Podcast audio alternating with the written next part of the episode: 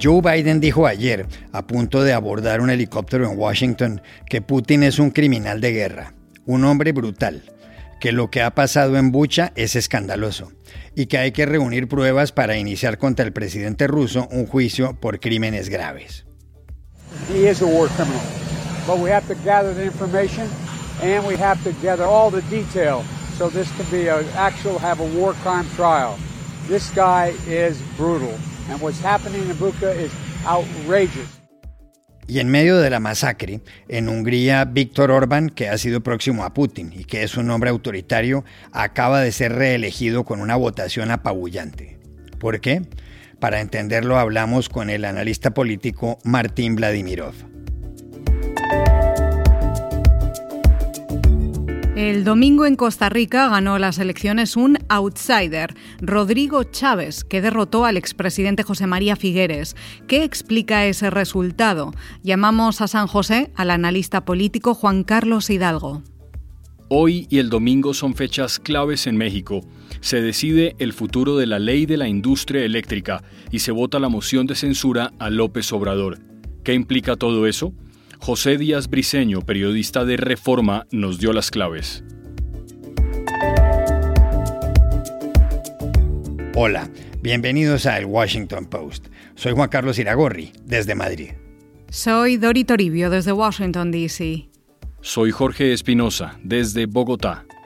Es martes 5 de abril y esto es todo lo que usted debería saber hoy.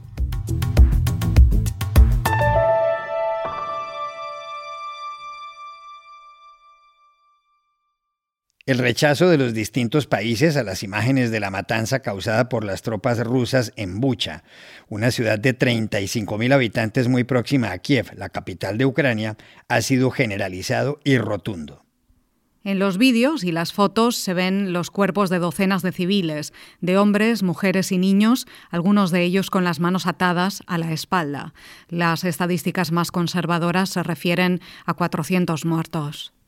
El presidente ucraniano Volodymyr Zelensky dijo que el mundo está ante un genocidio, un crimen de guerra, pero el canciller ruso Sergei Lavrov afirmó que lo que hay es un ataque falso, fomentado por Ucrania y Occidente. Recently, another fake attack was carried out in the city of Bucha in the Kiev region after the Russian servicemen left the area in accordance with the agreements reached.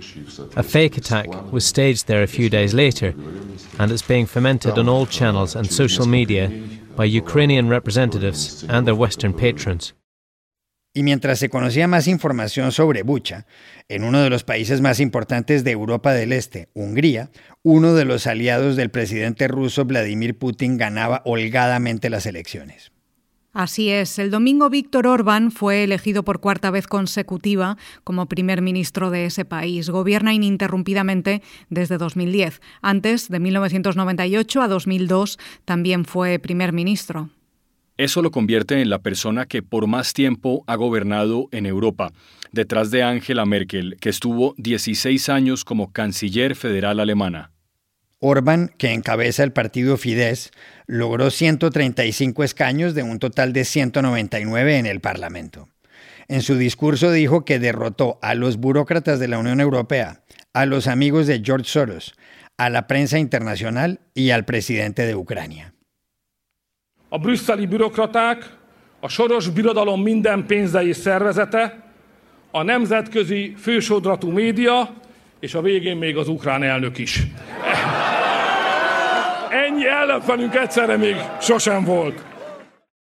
Víctor Orbán, de 58 años, ha sido un gobernante radical en su momento y para evitar la entrada de miles de refugiados que huían de la guerra en Siria, emplazó enormes rollos de alambre de púas en las fronteras. Eso le valió una reprimenda de la Unión Europea.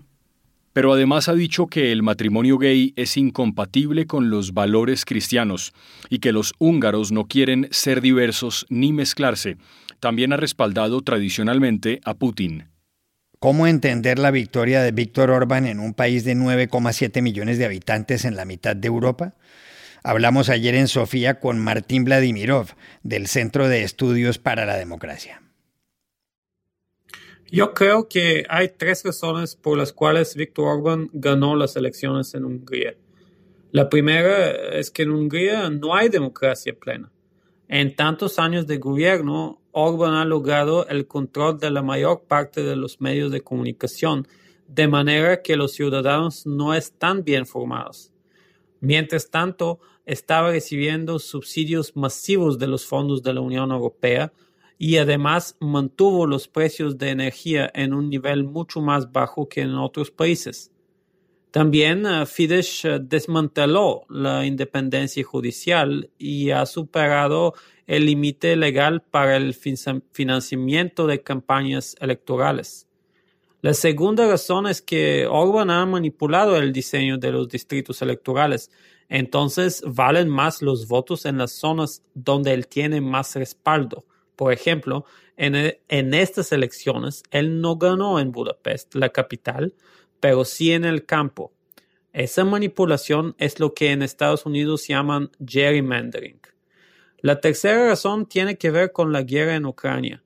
Orban ha sido amigo de Vladimir Putin y en este caso hizo campaña mostrándose como la garantía de la estabilidad y de que en Hungría nunca habría guerra. Eso al final le valió una votación tan alta.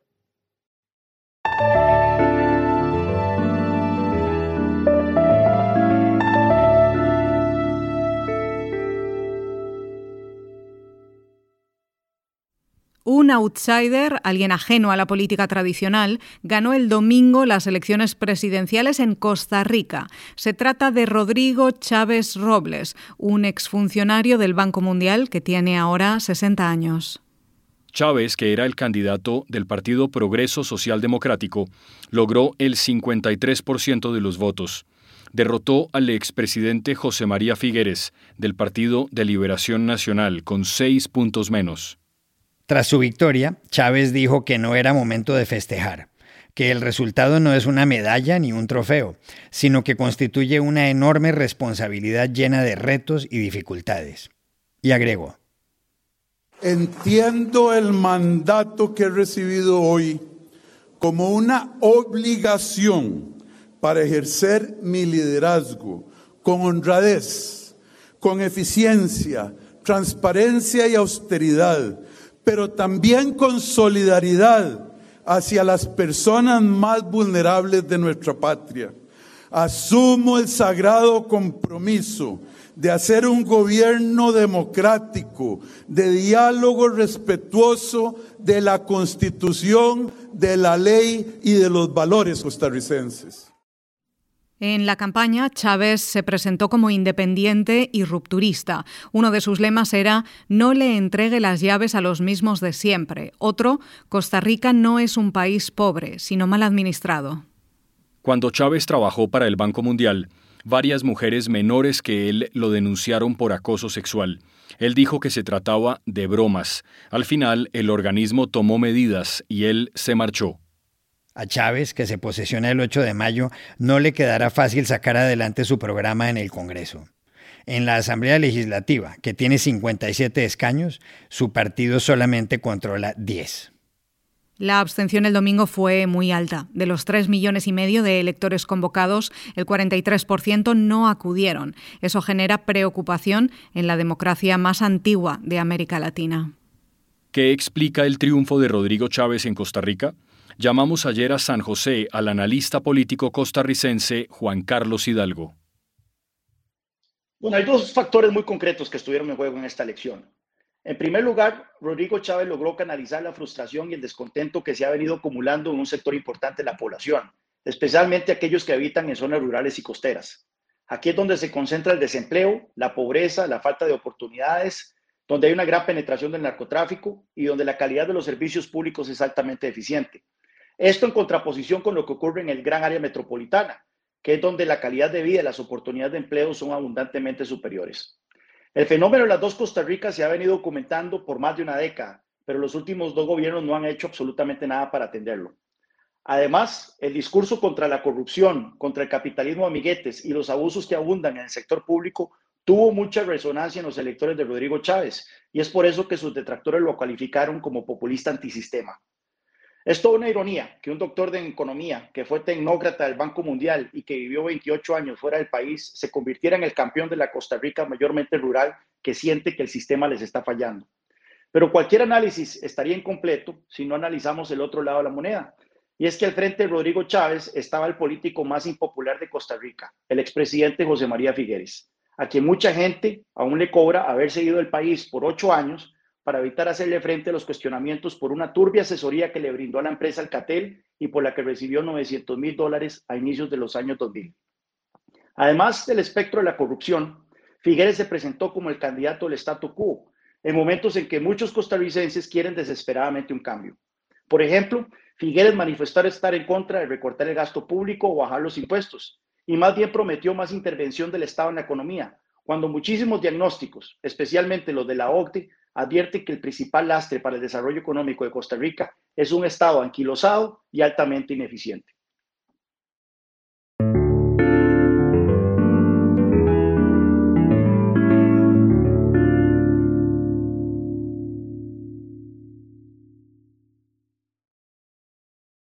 En esta semana se van a producir en México dos episodios de gran importancia política. El primero tendrá lugar hoy y el segundo el domingo. El de hoy se llevará a cabo en la Suprema Corte de Justicia de la Nación. Lo que los 11 magistrados o ministros de ese alto tribunal deben decidir en las próximas horas es si la llamada Ley de la Industria Eléctrica, impulsada por el presidente Andrés Manuel López Obrador, se ajusta o no a la Constitución.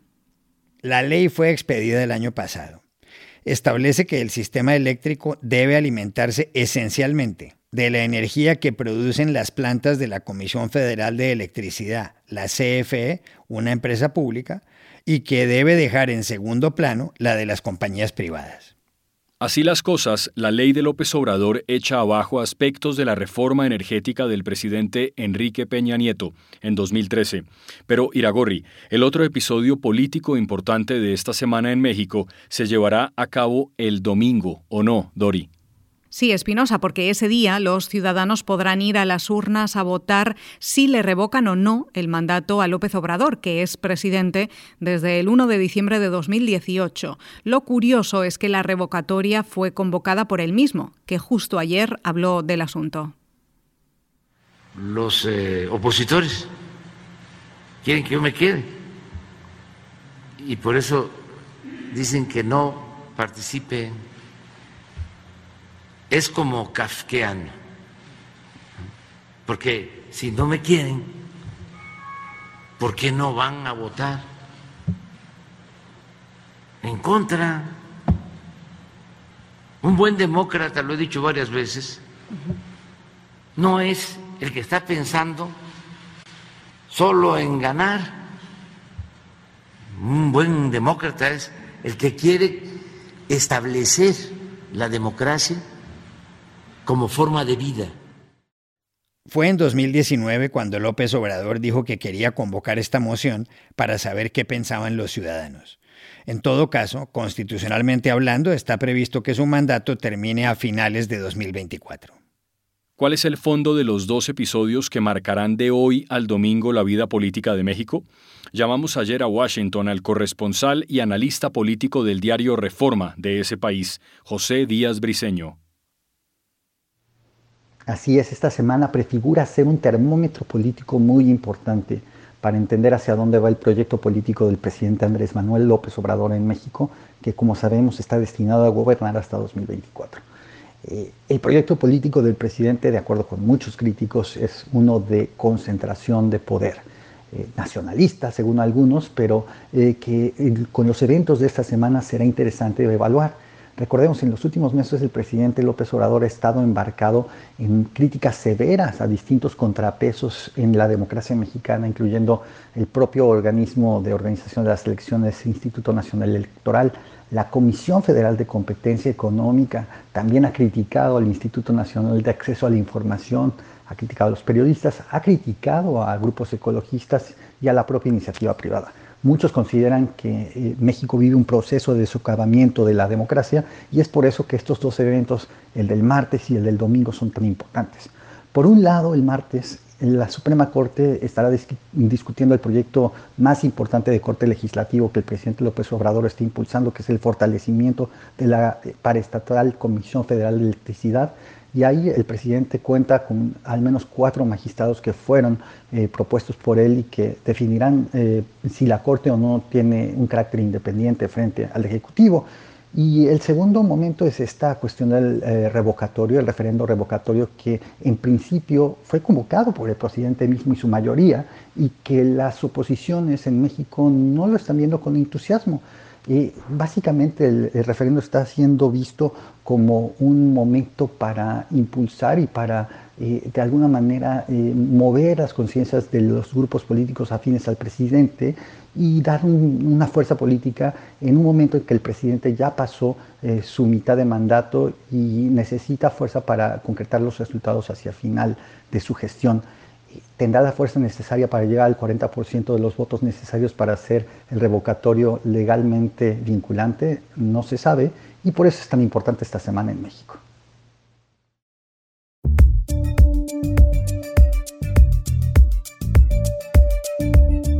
Y estas son otras cosas que usted también debería saber hoy. El multimillonario Elon Musk, fundador de Tesla y dueño de la compañía aeronáutica SpaceX, se convirtió ayer en el principal accionista de Twitter, tras comprar el 9,2% de la red social, después de que la Comisión de Bolsa y Valores de Estados Unidos confirmara la operación, valorada en 2.890 millones de dólares. Las acciones subieron alrededor de un 26%. Musk es un usuario muy activo en Twitter, en la que tiene más de 80 millones de seguidores y ha planteado frecuentes debates sobre la libertad de expresión en las plataformas tecnológicas. El Senado de Estados Unidos aprobó anoche avanzar con el proceso de confirmación de que Tangi Brown Jackson como jueza de la Corte Suprema de Justicia.